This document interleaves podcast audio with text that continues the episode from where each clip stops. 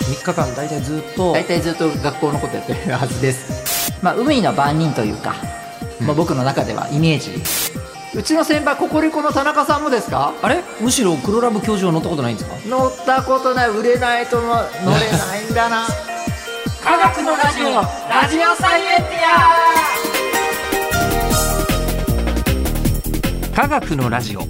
これは日本放送アナウンサー聞きたがり吉田久典が国立科学博物館認定サイエンスコミュニケーターで大学講師をしながら芸人をやっている不可思議変態人間黒ラブ教授とともにさまざまな科学サイエンスを根掘り葉掘りと聞いていく番組であるア科学のラジオラジオサイエンティア間違った話はしないけど正確さにこだわると逆に分かんなくなるので興味を持ってもらえたらこの世界はめっちゃ細かく説明してくれる人がいるのでそちらを参考にしてください、はい、では年が明けて2022年になりました明けましておめでとうございますついに来ましたねねえあの2022年科学者の信念ってはいどういう感じなんですか、あのー科学者の信念多くの人がですけども、ええあの学生を持ってるわけですよね研究者さんは、うんうんあまあ、大学の先生だ大学の先生はと。うんそうするともうその辺論文の地獄なので学生の論文の査読とかあの卒論読まなきゃいけないから論論文とかそんなような感じですね3あー日間休みあるんですけどおそまあそんな休みないですよね3日間大体ずっと大体ずっと学校のことやってるはずです、提出された論文をうん、教授たちはとか、ええちょうど学会のレジュメレジュメっていうかその、まあ、台本とか、うんうんそういうのつくの出す時期なんですよね1月の最初ってあらなんか全然そんなあんまり何も感じないと思います 感じてないうんと思いますねううん、そ新ん年だな大学のあれですねあーあー卒論とかは、はい、間違いなくまあこの時期提出した覚えがありますよ僕も、はいはいはいはいでまあその卒論自体が、うんなんか学生レベルを超えてあーマジすげえなみたいな時っていうのはある全全然ありますよあるんですかありますありますあえすごいっていうのもありますちしなみに、はい黒ラブさんははい卒論出してます、まあ出してます出してます出してますよねはい卒論何だったんですかえー、と遺伝子組み換えのあーマングローブ植物ああはいはいはいのおおひるぎっていう設計あのやつがいるんですけども、んすんごい海水に耐えられるやつなんですよほうほうほうその設計図をお他の植物に植えてあの海でも育つ植物の研究の論文を書いたりとかちょっと待ってそれいろいろ書いてるのえではえ ちょっと待って大学生ってそういうもう大発明じゃないですか あでもそれみんなでややった中のひ一つに入るだけなのでいやでもね国から多分3億円ぐらいもらってはいただいてあの科研費でそれでやってるやってたちょうどすごいでかいプロジェクトに入れたので僕はその大学4年生の時ですかはいはいすすごいとんでもなくすごかったですねで深夜に遺伝子を取らなきゃいけないんですよあの、えー植物にストレスを与えて何時間後にどういうふうに遺伝子が変化するかっていうのでえー1時間後に分析えー2時間後に分析とかでなので深夜に渡るんですね実験がだからブラック企業というかあのどの道ブラックになるんですよぜだって何十時間後にやんなきゃいけない一人で全部やるんでまあね、とりあえずあの労働条件にあの、はいよってちょっと労働条件に合わないんで科学的真実はこの間に提出してくださいってわけにはいかないわけ行ですよかね。ないわけなので、ううんだから別に僕もや嫌だと思ってないですけど、うんずっとそんなことばっかやってましたはあもう深夜逆転してたりとか、ええ深夜実験してるともうなんかわわわけわかんなくなって、えええ測定したのにデータ保存してないままええ消しちゃう場合があって、 やっちゃったとか本当によくあったんですよやっちゃしまったとえか。ああ地道 いや地味そうですね、はあはい、そんなことやりながら論文書いたりとかでそれ卒論として提出して卒論とかはいいろいろやりましたね、ええでじゃあ海で育つはい植物作れたんですか、いやそう簡単にうまくいかなかったんですよねあその当時やっぱりそこはあーはいちょっと強いのは作れたんですけど海水濃度にはへえそれでもやっぱちゃんとした海やっぱ遺伝子の全てが分かってないんですよねまだうん設計図というのを見読んでない部分とか何どんな効果があるのかが分かんないところがあるのでそこら辺とか当時ははいうんなかなか難しいんですよね教科書通りこう遺伝子組み換えやったらこうだとか、はいで、その、まあ、今海の話が出ましたけども、はいはいはいあの実は2022年あ最初に選んでもらったテーマも若干海に関係があるというああそうですね若干どころかバリバリ関係があこれはもう偶然ですか 今いや知らない知らないですもんねそ何うですよねの研究してたか何も知らないあーびっくりした、普通に話を楽しんでしまいましたそ今うその楽しんだ話につながっていて、はい何かというと日はですね、はい、じゃあ最初のテーマお願いします名前だけでも覚えて書いてくださいジャムステック今ね理系の人ざわついてますおついにみたいなついにジャム来たみたいなもうそんな感じですあでででってっていう音って、全部理系興奮するんですよパナソニック興奮し ますあマトリックスあ興奮します、うんジャムステック興奮しますあててててってっていうのがでででで ってってもう理系が興奮する音なんですよおー多分えーなんかその中の一つ代表選手の中に、えージャムスティック昔あのカムストックっていう外人のピッチャーがいましたけど、 えカム何ストですックかそれカムストックカムストックいたいたいたいただ誰ですか阪神だったかな、うんあ野球です野ね球選手私あの驚くほど野球知らないんですよねはいあのまだクロマティ選手とかいると思ってましたからうんクロマテ ィクロマティもう還暦ぐらいじゃない、うんでもはいそういう感じの、はいまあてててててっての中でも最強のててててっ最ての強一のテつテテテってがジャムステックジャムスティ ックな何、えー組織ですこれか怒られないですかねジャムスティックさんにねあの、あれですねあの海洋研究開発機構海洋あ、はい海洋は海の海洋ねそうです研そうです究そうで開す発機構はいはいは、はいい、うんこれあのをジャパンエージェンシー・フォア・マリン・アース・サイエンス・テクノロジーをこう頭文字うんうんうん取って、ジャムステック、ジャムステックまあ、よくジャムステって言うんですけども、うんうんうんまあ、海の番人というか、うんまあ、僕の中ではイメージもう海上保安庁が海の番人って感じがしますけ どあまああそうですねまあ県あそうですね人対人ですよねそれ人ね対人なんか科学の科学の番人というか、あーーはいはいはいはいっていうようあなもうやなるか感じでそうかあの海上保安庁は別に海底火山とか見守ったりしてないけどまあ見守ってないか、まあ、科学的には分析してないとは思うんまあですでけしど、ょうねで、はいそれに対してあのジャムステックははいえっと科学的にやってますあのこの辺に海底火山ありそうだぞとかとかもう全部やってますそういうの調べてるのがジャムステックもう海から地震を研究とか海からあ海の生き物とか、うんうんうん海、えー深海がどうなってんだとか海底の資源はどうなってんだとかもう海に関係するものは何でも、まあ、海のストーカーって言ってもいいんですけど海のストーカ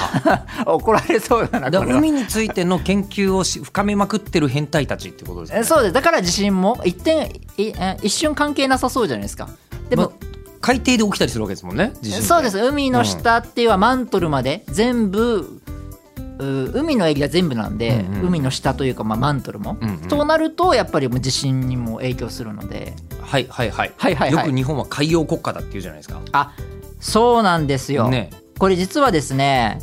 日本ってやっぱ小さい国だと思うじゃないですか、まあ国土面積は38万平方キロメートルとかでしょそうあの世界でね、第61位なんですって、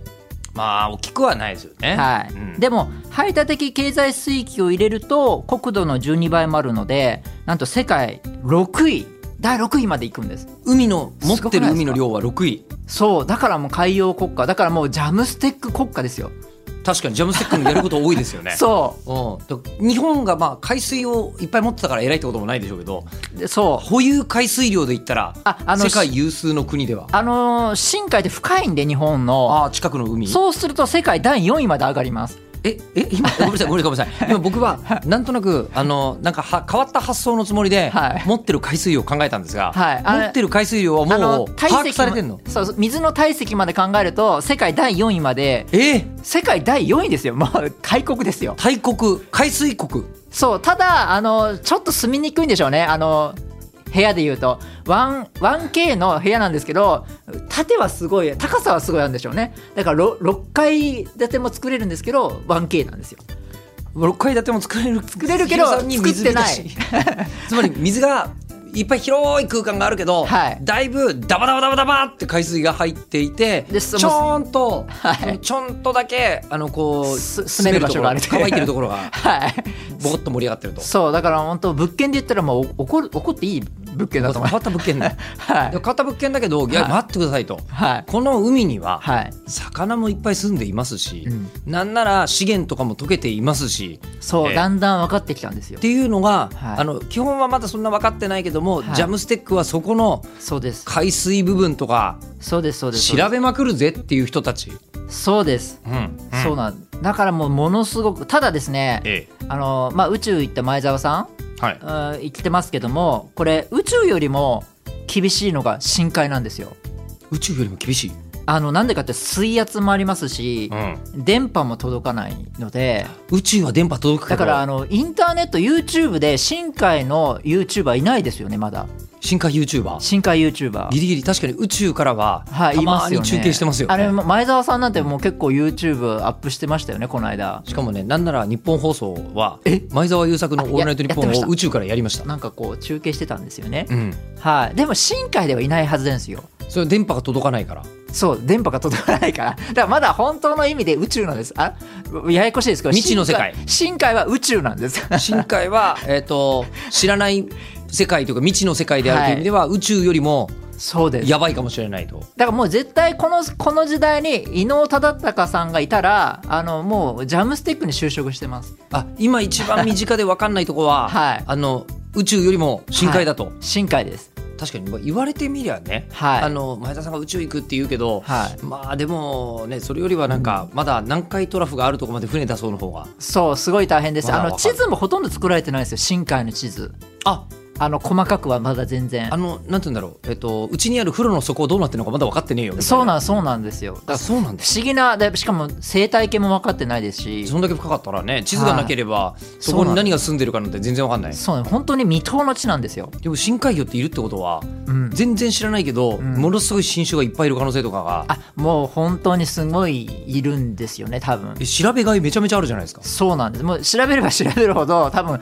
いっぱい研究者的にはは新発見があると思うんですよねだから知らないけどい深海まで潜ったら、めちゃくちゃ美味しい魚とかいるかもしれないってことですよねあそうなんですだからもあうあジャムステック本当にね人気ありすぎてほらこんな本も出てるんですジよャムステック最前線はいあのこれ研究の本じゃなくて、ええあのムック本というかなファンブックい一般一般の人の用なんですけどもジャムステファンに向けたジャムステファンに向けたやつもう思わず買ってしまいましたあのもうここでですね、はいジャムスティックの所属有名タレントいや吉本興業で言えばさんまさんです、はいはいはいさんはまさんを紹介したいと思います、い、はい、というのは誰もがしてます深海6500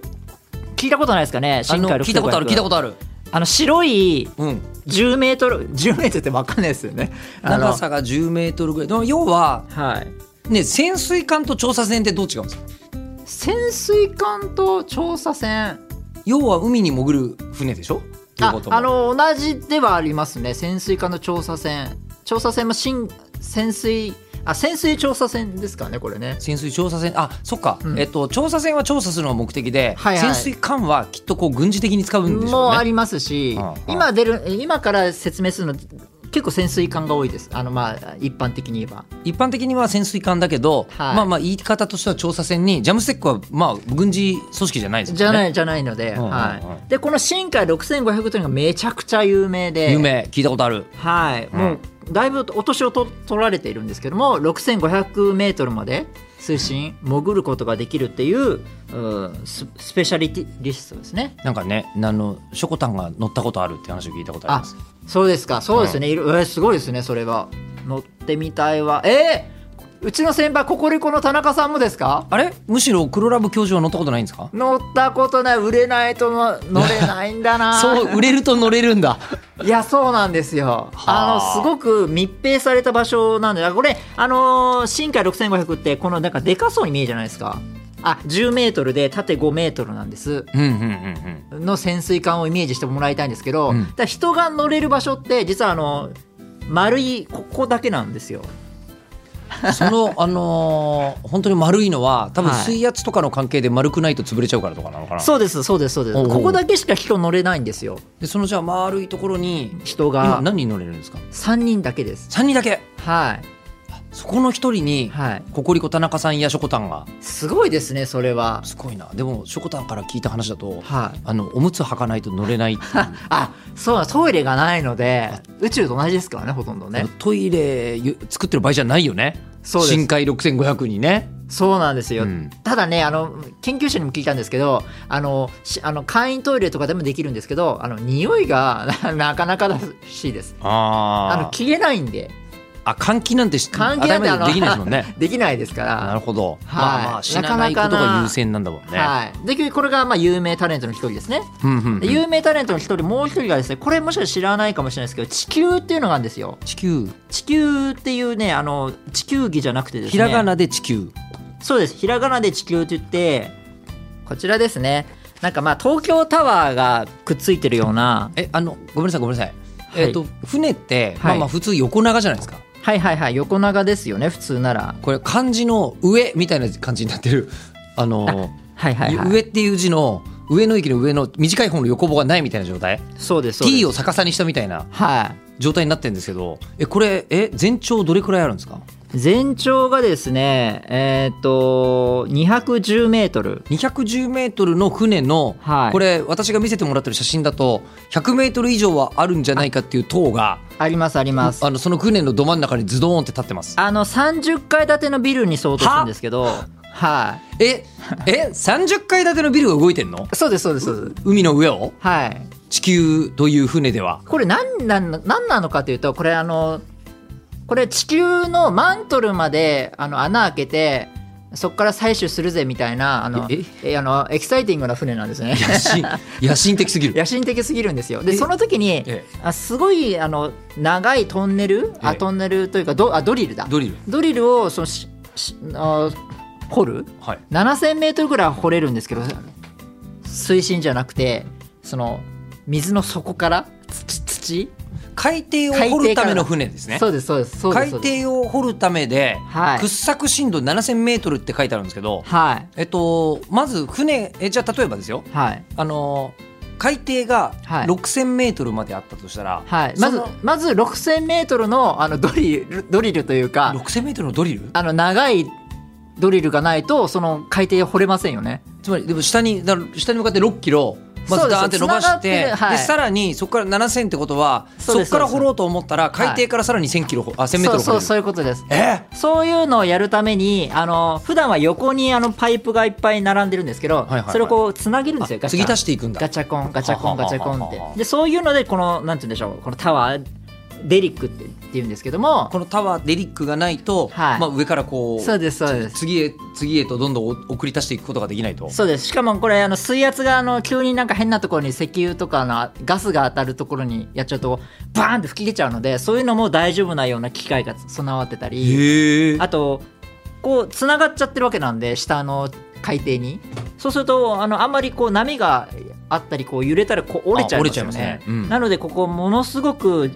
そのアジマススラスターっていうんですけど自動制御でこう全部いろんなところになるべく動く動かないようにこう船として,、はい、船としてあの少なくとも全ドリルが折れないようには頑張るぜっていう、はい、すそうごい頑張る機構もついてんだ船なんはいへえそうういうのがあの地球というのがいらっしゃいますね6キロのドリル想像つかないですよねそういう船他にもあるわけですかあもうねもうこのぐらいなんですよえっ、とは名前だけでも海明一番新しいので海明っていう機械があの船がいます海名って何船ですか海明っていうのはもう本当に普通の分析機械ですかねああの機械というか船ですねじゃあもう実験室がずっと動いてるみたいなあそうですそうです、んうん結構最新鋭ですうんうんで他がでこれ船だけだと同じように見えるんですけど実はこのあのロボットえがついてんですよ浦島とかジンベエとかいろいろあるんですけどもその辺次行こうかそうですね次回で教えてもらいましょうかそうですね先生今日分かればいいのは日本は異常に海水を持ってる世界4位の国でそうですあでとはでも分かってないこと多すぎるから、はいそこを調べるジャムステックって人たちがめっちゃたくさん船を持ってるぞ とそうであと理系の古墳図はパナソニックと、うんマトリックスとはいででででででででいいっていうでも理系の人を見かけたらみんなで「カムストック!」とか声をかけれ ばそうそう、ええ全然ピンとこないです絶対ね理系の人はカムストックはダメ、はいジャムステックはいけないジャムステックだとパッて振り向くんでほうほうほう振り向いたやつは理系ですえっ、といろいろいろいろ今考えるのがすごいえープラスチックっていうのはどうかとああいやそれも多分今 SDGs 的にマイクロプラスチックとかだあマイクロとかつけるといいかもナノマイクロプラスチッナノとクかナ言うノとプラスチックと振かり言向うきとます、うんはい理系フロング、えーとはいスープストックあそれはあんまりダメかも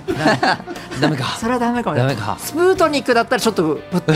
宇宙関係だからいけるかもしれない はいえーとりあえずじゃあ今回はジャムステックで、はい今月はいくよと。はい、はい、いうことでございます。じゃあ一体何を調べてんのかとか、はいあのいろいろねさっき出てきかけた、えっと浦島とか、はいはいその辺からいきましょうその話をか聞きましょうか。はいはい、ということで、えー番組ではですねあのこの辺の話について私も聞きたいという方からのご連絡もお待ちしております科学アットマーク 1242.com KGAKU アットマーク 1242.com でお待ちしておりますではまた次回お相手は吉田久典と黒ラブ教授でしたででででって